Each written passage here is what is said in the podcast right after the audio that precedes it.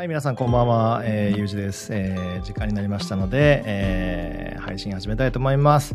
はい、えー、っとですね、もう11月も終わりに、いや、終わりは言い過ぎかな。中盤を過ぎまして、もうあと1ヶ月半ぐらいでね、もう今年も終わるっていうタイミングですけれども、いやー、今年めちゃめちゃ早かったなっていう、まだ終わってないですけどね。いやー、もうそういう感じで、えー感じておりますが、はい。あの、音はですね、そう、前回と多分これ同じかな？ちょっとね、その音、音源を探すの時間かかっちゃって、多分これだったんじゃないかなと思うんですけども、ちょっとムーディーなというか、はい、メローな感じで、えー今日も BG、そういう BGM をね、ベースに今日もちょっとお話をしたいと思います。はい。で、タイトルにもあるんですけども、えー最高にファンキーな映画の話ということで、まあ途中2本ね、映画の話を挟みつつ、えー雑談、近況みたいな、えー感じでですね、ちょっとお話をしたいなと思います。で、この後に、えいつも通りライフチェンジブックのコーナーと星読みのコーナーがあって、締めという感じになると思いますが、え夜のね、多分お休み前の時間かもしれませんけども、よろしければ、えお付き合いくださいと。はい。ということなんですけども、まずね、何からいこうかな。えーと映画の話はちょっと先にちょっとポンポンと送りまして、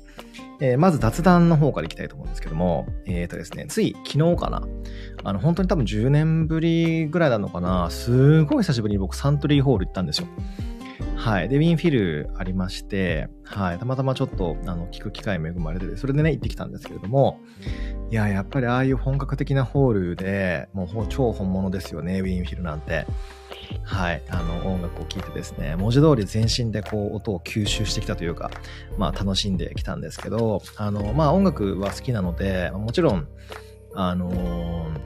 えー YouTube であるとかですね、まあ、もちろん CD 的なものであるとか、まあそういうなんかレコードがかかってる喫茶店とか、まあいろいろ行く、まあそれが目当てに行くわけではないんですけども、いろいろ、いろんな話で、いろんなスタイルでリスニングはするんですが、あの、いわゆるそういうこうスピーカーから出てくるものがね、やっぱりリスニングというんであれば、一体あの、コンサートホールで聴くあのコンチェルトですね、管弦楽って、なんて言えばいいんやろみたいなね、それぐらいこう差を感じる、音をまさにこう食べるというかね、全身で吸収する、えースポンジみたいにね、シューッと入ってくるみたいな、そんな、えー感じでした。で、えーっとですね、うんと、コンチェルトの件に関しては、いろいろと思うこともあったので、あのーまあ、今回このライブではなくて、まあ、ちょっとね、長くなりそうなので、ノートかブログにまとめたいなっていうふうに、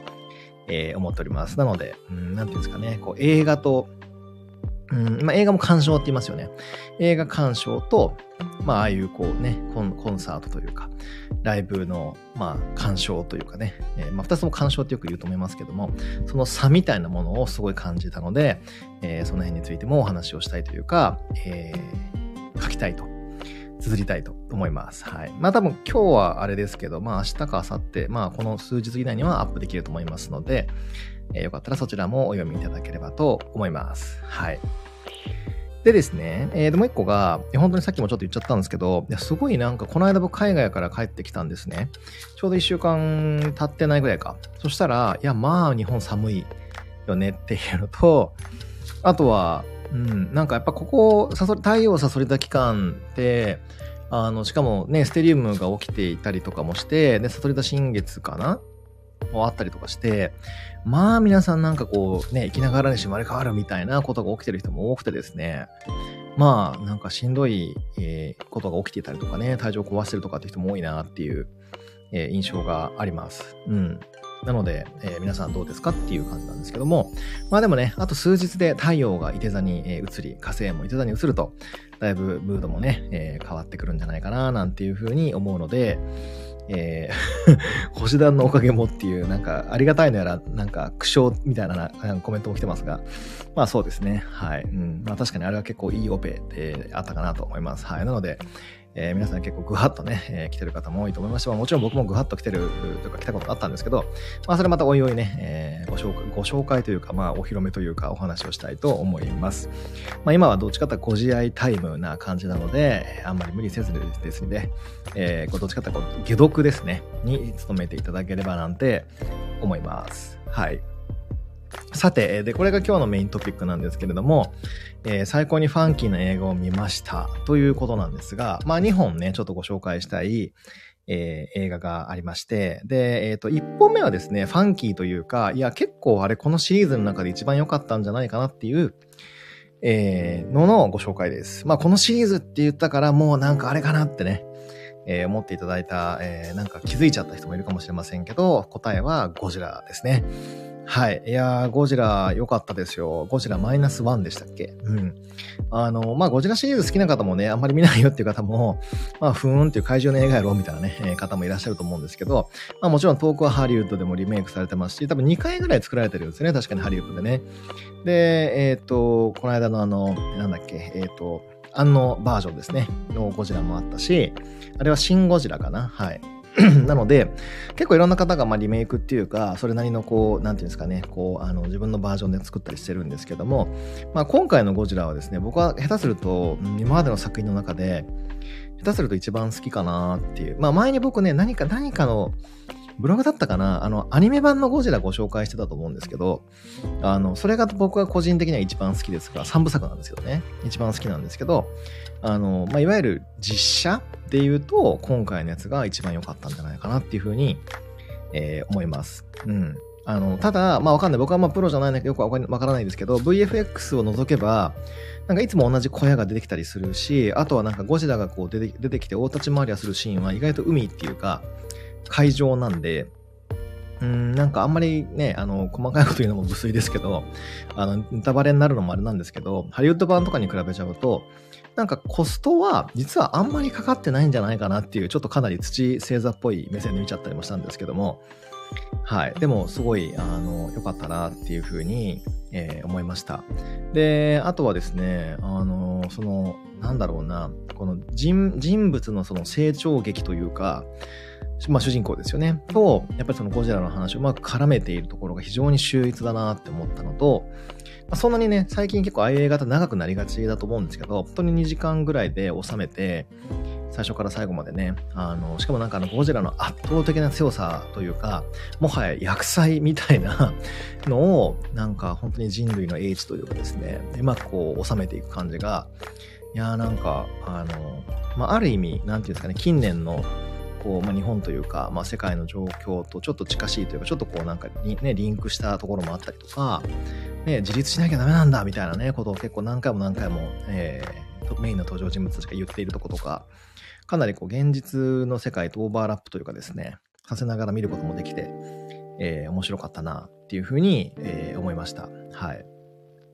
名作だったので、まあなんかまだね、見てないよっていう方は映画館でご覧になるのをお勧めします。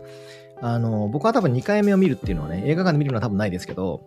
まあ1回で十分かなと思ったので、まあでも、はい、あの、非常に、えー、好きな俳優さんもいっぱい出てたし、えー、よかったなと思います。はい。でね、で、次のその、えっ、ー、と、ご紹介する作品が、あの、最高にファンキーな映画を見ましたっていうメインの、まあ、今日のメインディッシュの方なんですけれども、それがまあ何かと言いますと、うん、あね、BGM がいい感じっていうコメントがありますが、僕ね、BGM を前回から変えてみて思ったんですけど、こういう BGM の方がね、喋りやすいですね。なんだろう、やっぱ音の影響って相当受けるなっていうのを、あの、今改めて、まあ、前回もそうだったんですけど、あの、すごい感じてます。なんていうか、まあ、呼吸と合うっていうんですかね。うん、それはすごく思いました。だから気持ちゆっくり喋れるし、うん、いいなって、えー、思いました。はい。で、まあちょっと話それましたが、でね、メインの映画なんですけど、まあ、何かと言いますと、えー、まあここではね、一方的なおしゃべりというふうに題してるので、あのー、まあ何だと思いますかっていうふうに投げかけませんけれども、すぐ答え言っちゃいますけども、答えは何かと言いますと、じゃじゃん、えっ、とですね、カッペーって映画知ってます？カッペじゃないですよ。カッペいいですよ。だから K-A-P-P-E-I。あの、2022年かな？に確か公開を、えっ、と、され、え、たはずかな。多分、多分そうですね。で、伊藤英明さんとか、あの、山本浩二さんとか、あの、あと小沢さんとか、えー、あと誰だっけ、あの、上白石、えー、妹さんの方とかが、まあ出てる映画。で、結構キャストは豪華なんですよ。そう。あの、かなり、あの、著名な方いっぱい出てらっしゃって、で、漫画が確か原作、あの、なんちゃらメタルシティかな。デトロイトメタルシティ忘れましたけど、うん、の書いた方の確か原作なんですけど、あのね、ストーリーはちょっとあんまり細かく言いませんけど、まあなんか1999年のストラダムスの予言で世界が荒廃するから、なんかそういう、なんだっけ、週末のあの、その荒廃した世界を救う救世主を育てる育成所みたいなのがあったんですけど、結局世界が崩壊しないから、なんか結局そのメンツがみんな解散しちゃって、あの、世界に散らばって、なんか、あの、その、なんか格闘というかね、その、いわゆるその、なんか武道しかずっとやってない人たちが野に放たれたらどうなるかみたいなね。まあ、いわゆるラブ、ラブスト、なんでも、でもなぜかラブストーリーなんですけど、一応、設定は。それかなりめちゃめちゃな設定なんですけど、もうね、何が良かったかと言いますと、てか何に僕感動したかというと、もうあの、大の大人がですね、もう超真面目に、ハイパーくだらないことを、あの、ちゃんとした演技力を伴ってやっているっていうのが、あの、良かったです。なんか意味深だったり、すごいメッセージ性が高かったり、うん、こう、なんていうんですかね、非常にこう、まあ、あの、こう、あの、それこそスピリチュアルだったりとか、そういう作品が結構近年増えている中、それこそ新海ね、あの、誠さんのかんあの作品みたいに。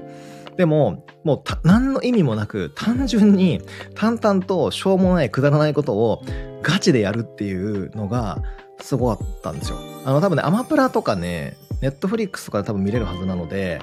あの、もし、あの、気が向いたらというか、あの、単純に何も考えずに、もう単純に笑いたい時に見てくださいっていう作品なんですけど、僕ちなみにこれはですね、この間の、あの、ある、あるというか、まあ、海外出張の帰りの便ですね。で、機内でやってたんですよ。なので、それを、あの、見ちゃって、もうね、機内で、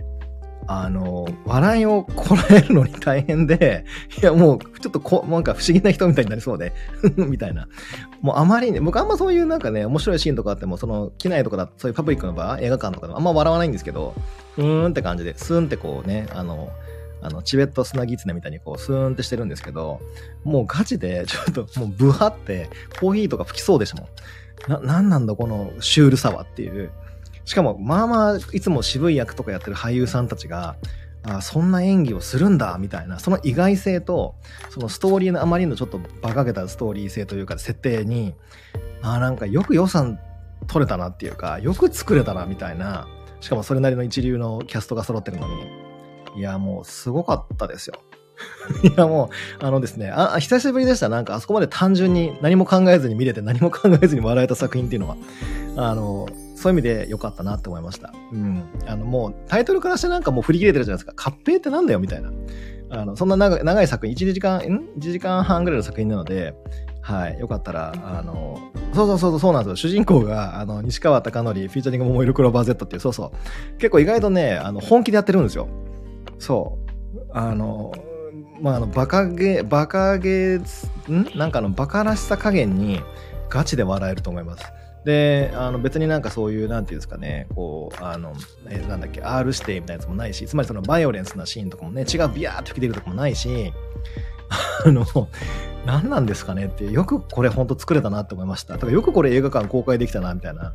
あの、ね、あの、はい。まあ、まあ、実際、その講習はそんなに振るわなかったみたいですけど、本当にね、家族で見るとか、あの、機内で見るとかにぴったりの、えー、映画だなっていうふうに、えー、思いました。なので、ついね、ちょっと過剰な僕もタイトルで、あの、今日ね、この配信のタイトルにしちゃったんですけども、もうね、お時間ある時に、もうなんか、なんか、なんか寝れないなとか、なんかストレス溜まったなって時に、ハイパーおすすめでございます。はい。さて、次ですね。えっ、ー、と、えー、雑談コーナーこれで終わりまして、えっ、ー、と、次はおすすめの、えー、本の、えー、ライフチェンジブックのコーナーに行きたいと思いますけども、今回もね、実は、もうだいぶこれ売れてる本で、もうだいぶハイパー、こう、いろんなところで話題をかっさらってる本なので、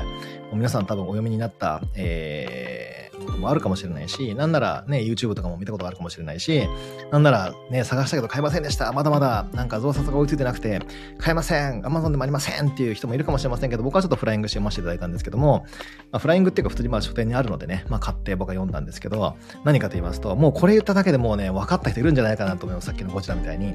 さあ何でしょうって、まあクイズにはしないんですけどね、一方的なおしゃべりだから僕は自分で言っちゃいますけども、そのタイトルとは、じゃじゃん、えっ、ー、とね、今日誰のために生きる？ハテナというね、あの例の文殊村のあの人のやつやつ本ですよ。あのペンキ画家長元さんかける えっと、翡翠小太郎さんですね。の本で、これ多分1ヶ月前ぐらいに出たんじゃないかな。で、今もう、なんだっけ、20万部ぐらい売れてるんでしたっけそう、超ハイパーベストセラーで、多分この分野で言ったら多分今年一番売れてる本なんじゃないかなと思うんですけど、もう帯すごいですね。効率よく生きたいなら生まれてすぐ死ねばいいっていう、マジかみたいな。結構重いこと来るなとね、帯にはありますが、まあでも、だいぶ、あの中はハイパーポップというか、あのね、資産に富んだというか、明るい内容の本、えっと、ことがいっぱい書かれてて、まあ、YouTube ね、僕も結構証言くん見てるんですけど、あの、まあまあ、あの、被ってるというか、あの、あそこで壁語ってる内容を、まあ、文、本にしてるのも結構あるので、あの、虫の声の話とかね。はい。あの見てることはご存知かもしれませんけども、だから被ってるとこありますけど、まあでもね、文章で見るとまたちょっと違う、えー、入り方をするなっていうふうに、えー、思います。なので、えー、しかも文章ね、すごい読みやすくて、結構僕も一気にバーっと読んじゃったんですけど、うん。あの、まあ何がね、結構後で金言というか刺さるところもいっぱいあって、で、例えば、まあちょっとだけご紹介すると、えっ、ー、とね、自分の喜びに、えーと、どこまでも寄り添い、その喜びを素直に表現して生きる。えー、それが歓喜する人間です。丸。えー、自分の喜びを生きていくとき、人は自然に自分らしくなっていきますっていう。つまり自分らしさの手がかりは喜びなんですっていうふうに締めてるんですけど、あ締めてるっていうか、ある章では書かれてるんですけど、もうね、ここだけ読んだだけで、あ、自分は喜んでるだろうかとか、あ、自分は喜びをベースになんか生きてるだろうかとか、あ、なんか今日喜んだかな？とか、喜びをベースに仕事とか選んでるだろうか、やってるだろうか？とか、すごい考えさせられますよね。そう、そういうようなくだりが、もう本当にね、ほぼ各ページって言っていいぐらい、これ全部何ページか、200ページぐらいかな、230ぐらいあるんですけど、もうほぼ全ページに最低1箇所見つかるっていうぐらいあって、もう金言の宝庫みたいな、えー、本なんですよ。うん。で、あの、挿絵もこれ証言さん書いてて、あの、アートワークもすごくいいので、あの、うん、これはなんかもうぜひね書、籍で買われたらいいんじゃないかなっていうふうに思いました。あとはこれ証言さんのパートじゃなくて、えっ、ー、と、えっ、ー、と、小太郎さんのね、翡翠小太郎さんのところで、えっ、ー、と、なんだっけ。あ、そう、なんか魅力的な主人公の作り方っていうところがあるんですけど、そこには、えっ、ー、とね、登場人物には2つの武器を持たせる。えー、長所という武器と、えー、もう1つは短所という武器。えー、短所もその人物らしさを引き立てる武器になるんですと書いてるんですよ。で、あの、なんていうんですかね、欠点って言い方がありますけど、それはあなたに欠かせない点だったのですってこう締めてあるんですね。まあ、あの、欠点ってそうですよね。欠かせない点って確かに書きますよね。なので、結構僕はそこでなんか、あ、うまいこと言うなっていうか、結構サクッと腹落ちたというか、まあ、そんな感じでね、証言さんパートも、翡翠さんパートも、そんな感じで、あ、なんかこう、人生がこう、なんていうんですかね、こう、前、前向きになるというか、明るくなるというか、あの、楽しく生きていけそうな あの、あの表現ね、そういうフレーズがたくさんあるので、あの、まあ、あるから単純にお勧めというわけでもないんですけど、あの、なんか今の日本人にちょっと欠落というかですね、忙しいこの現代社会を生きてると、どうしてもちょっとこう、あの、見失いがちな大事なエッセンスですね。それをあの思い出させてくれる、えー、本かなと。まあ、売れてる理由もなんかよく分かったなっていう感じがしました。はい。まあ、多分誰が読んでも、まあ、本当に小学生から、本当にもう、あの、80、90ぐらいのお年寄りが読んでも、多分誰が読んでも楽しめて、誰が読んでもふーんってこう思えて、誰が読んでもなんか我が事のように捉えられてっていう本だなって思いましたね。まあ、だからすごくこんだけ売れてる理由もすごいわかるというか、はい。あの、納得したという感じです。はい。はい。なので、えっ、ー、と、著者はですね、繰り返しますけど、証言さんと翡翠小太郎さんの共著になるんですかね。はい。えっ、ー、と、今日誰のために生きるです。はい。よかったら、えー、チェックしてみてください。で、えー、最後、星のコーナーなんですけれども、えっ、ー、と、今日が19日ですね。で、えー、次の日曜日26日までの星読みをちょっと解説させていただくと、えっ、と、11月23日が、えー、太陽が伊手座の部屋に入る日。翌日24日が、えー、火星が同じく伊手座の部屋に入る日と。で、えっ、ー、と、水星かな？がもう先に先行して伊手座の部屋には入っているので、そこで、まあ、24日からは、えっ、と、えっ、と、えっ、と、えっ、と、伊手座の部屋でのステリウムが形成されます。はい。で、伊手座の部屋でのステリウムが形成されるとどうなるかと言いますと、えー、まあ、突撃体制というかですね、はい。なんかもう、意外といろんなものぶっちぎっていいかな。もうなんかもう、持ち場離れていいかなとか、次に行っていいすかみたいな感じのバイブスが結構強まってくると思うので、まあ持ち場を離れたい人、次行きたい人、何か変えたい人、冒険したい人、何かね、こうペースを変えたい人、なんかこうね、こう破格の何かっていうんですかね、2段階ぐらいこうなんかこうギアを上げちゃうとか、そういうようなことをしたい人にはすごく追い風が吹くんじゃないかなと思います。はい。で、まあ、柔軟球でね、ステリウムが起きるということなので、今まで、こう、あれをやりたいなとか、これやで、なんか欲しいなとか、もしくはなんかそうですね、なんかこれやるにはどうしたらいいかなっていうことが何かそういうなんかターゲット的なものがあったりとかした人に関しては、その間をつないでくれる、まあ、誰か何かね、わかんないそういうサービスとかね、まあ、そういうものがこう入ってくるとか、えー、見つかるとか、で、それで橋渡しをしてもらえるなんてことがあったりもするんじゃないかななんて思います。はい。で、まあ、ちょうどね、来週が、だから来週のこの日曜日の放送会が26日なんですけども、その翌日ですね、まあ、その時にはまたちゃんと詳しく喋りますが、えー、27日は満月となります。で、それは双子座満月なので、えー、それどうなっていくかと言いますと、まあでも言うてもそのね、26日に表あのお伝えしてもいいんだけど、まあでもその満月でどんどんどんどんこう、あの月が大きくなっていくから、それどうなっていくかと言いますと、まあ人付き合いが増えるとか、まあコラボレーションみたいなものが増えるであるとか、まあなんかマブとね、ご飯に行くとか、まあなんか友達と仲いい人と、まあ横のつながりの人たちと、まあ何かをやっていくみたいなですね、まあ案件が来るとか、まあそういう機会があるとか、まあそういうね、ご飯を食べに行くってことが起きるとか、で、まあね、まあ親睦を深めるってこともあれですけども、まあそこで何かが起きたりとか、まあ、楽しい催しがあったりとか、美味しいご飯に巡り合ったりとかね、まあ、するんじゃないかなっていうふうに思います。はい。だいぶね、この辺りから、悟り座のこのバイブスを抜けてくると、だいぶ軽くなってくるし、しかもちょうどね、火星手座期間とか2年に1回しかないですから、そこでバビューンとね、何か冒険することを決める。例えば僕だったら、お遍路に行くのを決める。海外ちょっと行ってみる。1ヶ月ぐらい行ってみるのを決めるとかね、実際チケットを買うとか、なんかそういうようなことがあったりするんじゃないかなっていうふうにも思います。はい。結構勇気がえー、で、まあ、勇気っていうかなんか吹っ切れる力みたいなものがですね、えー、与えられるというか、やってくるタイミングなんじゃないかなっていうふうに思います。はい。でも実際どうですか？なんかね、今回の、えー、っと、11月とかは、もう本当に、あの、木星とかね、天王星とちょうどポジションのステリウムがあったこともあって、だいぶしんどかったり、もしくはだいぶなんかこう、今までだったら、まあ、いつも僕も言ってますけども、あるあるがないないになったり、ないないがあるあるになったり、そういう転換劇が起きた人って結構多かったりとか、あとはやっぱりね、ちょうど木星、天王星、お牛座でしょ、えー、ですよね。で、サソリ座でステリウムだから、どうしても物質面、もしくはノット物質面で、何かを得るっていう体験をした人って結構いるんじゃないかなと思うんですよね。例えば、うん、そうだな、いきなりこんなものを買っちゃいました。ローン組んじゃいました。わかんない。フォロワーが増えました。なんか、なんだろう、YouTube で収入のあれの審査通りましたとか、もしくはなんか、なんだろう、家買いましたとかわかんないですけど、なんかそういうね、こう、大きな何かを手に入れたとか、その覚悟が、それを手に入れる覚悟が決まったとか、はい、っていう人もね、結構いるんじゃないかななんて思うし、僕も実際そういうことがあったんですけど、あと僕もそうです。僕も身内にもあったんですけども、はい、なので、あの、何らかのね、こう、プラス、まあ、マイナスではないかな、プラスのそういう動きがですね、まあ、それはポートフォリオ的な、もしくはそのメンタルポートフォリオわかんないですけど、なんかそういうようなことがあった、えー、人も多いんじゃなかろうかと思います。はい。あとは、これはね、最後1点だけね、注意になっちゃうんですけど、まあ、あんまり僕こういう注意とかアラートとしないんですけど、あのー、さっきね、僕、いて座のステリウムがあるって言ったじゃないですか。で、プラス、えっ、ー、と、双子座の満月があるって言ったと思うんですけども、はい。で、このタイミングっていうのは、あの、実は、まあ結構僕も最近、あの、星調べとかでですね、ちょっとだけまあ、なんかあんまりそこは触れてないけど、ちょこちょこっとこう、エッセンスを出してることに、あの、国境を越えていくとか、境界線を越えるとか、まあ、ボーダーを越えてどうにかなっていくとか、まあなんかそれが緩んでいくっていうことが結構起きるよっていうふうには書いてるんですけど、それっていい面ももちろんありますね。例えば、なんていうんですかね、自分が手が届かないと思ったとこに手が届いてしまうとか、まあ、手で手が届いちゃったりとか、あ、なんか夢のようなことが起きたらすげえ何この展開ってことが起きたりとか、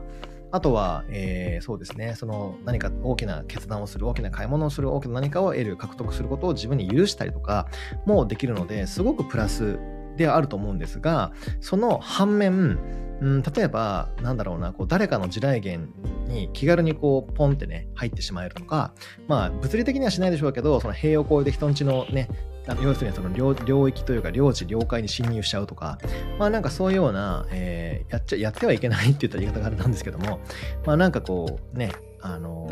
デリケートなところに触れてしまうとかね、まあそういうことをしがちなあの時期でもあるので、そこはちょっとね、えー、注意をしておくといいんじゃないかなっていうふうに思います。もちろんそれがね、自分はしなくてもされるっていうこともあると思うんですけど、まあそういう場合はね、あの、いい感じでディスタンスを取るであるとか、まあどうしてもしょうがなかったら、わかんない、ブロックするのかなわかんないですけど、まあなんかね、それでちょっとこう気をもむというか、もやもやするような時もあるのかもしれませんけれども、特にやっぱりそうですね、あの、柔軟球が結構強い方たちとか、まあ、水とか風が強い方とか、もしかするとそれが起きがちかもしれませんけども、はい。なので、ちょっとその辺、えー、意識していただくといいんじゃないかなっていうふうに思います。ただまあ、その副作用、副作用じゃないな、プラスの副作用というかですね、このタイミングの副作用として、まあ、本当懐かしい人から連絡が来るとか、あのね、昔の本当に人と知り合うとか、今日確か僕もね、同窓会かなんかのハガキが来たんですよね。そう、だからそういうようなね、ちょっと懐かしい連絡が来るとか、はい、そういうようなものもまあ、こう、あると思うので、はい、そういうね、なんか再会というか、あの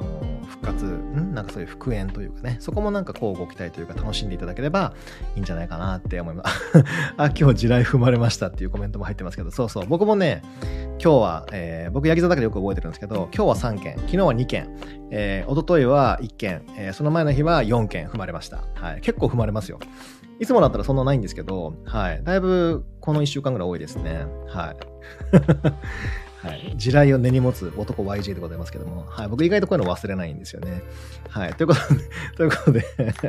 あ、面白い。今日地雷を踏まれてぶち切れました。あ、仲間ですね。あれあ僕はぶち切れてないですけど、はい、そうですね。あれが先週地雷踏まれてクレーム電話しました。あ、いいですね、いいですね。はいはい。いや、いいのかわかんないけど。まあでもそうそう、そういうことがまあありますよっていうことですね。はい。なので、皆さん、気を穏やかに、えー、過ごしましょうという感じです。はい。あ、そういえば、地雷で思い出したんですけど、あの、いきなりかなりタイムリーな話だから、こういう話をしていいのかわかりませんけども、あの、某、あの、いつだったかな昨日かとといぐらいに、あの、深夜に速報があったじゃないですか。あの、某有名アスリートのね、なんか、あの、プライベートの件ですけど、あんまり名前は挙げませんが、あれ、僕ね、別に彼のファンでもないし、彼のなんか追っかけでもないんですけど、個人的に結構ね、あれ、ふーんって思って普通にニュース見てたんですけど、あの僕あれ結構多分引きずってたみたいで、なんか今日も、あの、今日もっていうか、今日もちょっと外でちょっと今日僕あの体のメンテでマッサージしてたんですけど、そこの人と結構その話で盛り上がったっていうか、ショックだったよね みたいな。そうだ、体は結構なんか悲しみをこうかなり帯びてたみたいで、そうそう、あれは本当ないなって、ちょっとすごい思いましたね。あんなことがあるなんてっていう、なんかもうハイパー、なんかただのなんか雑談みたいになってますけど、そうそう、なんかあれもね、確か彼いて座だったと思うので、うん、まあ、大変だったんじゃないかなって思いますね。はい。うん。なんかまあちょっとこのまま喋ったらなんか悲しいムードで終わりそうになるから、最後ちょっとなんか一言二言言ってから終わりたいなと思うんですけど、えっ、ー、とですね、2024年の、えっ、ー、と、運勢というか、その辺の原稿ですね、のことについての、まあ、えっ、ー、と、原稿とかを最近書いてたりすることも多いんですけども、あの、まあ、あの、ね、まあ、どこ、どこで出ますよっていうのは、大体僕ブログとかね、ツイッターとかでいつも上げてるので、まあ、その辺は、あの、また、あの、えー、発売とか決まりましたら、またあのご紹介したいと思いますが、発売っていうか、まあ、そのね、アップとか、えー、決まったらまたね、えー、ご紹介したいと思うんですけど、え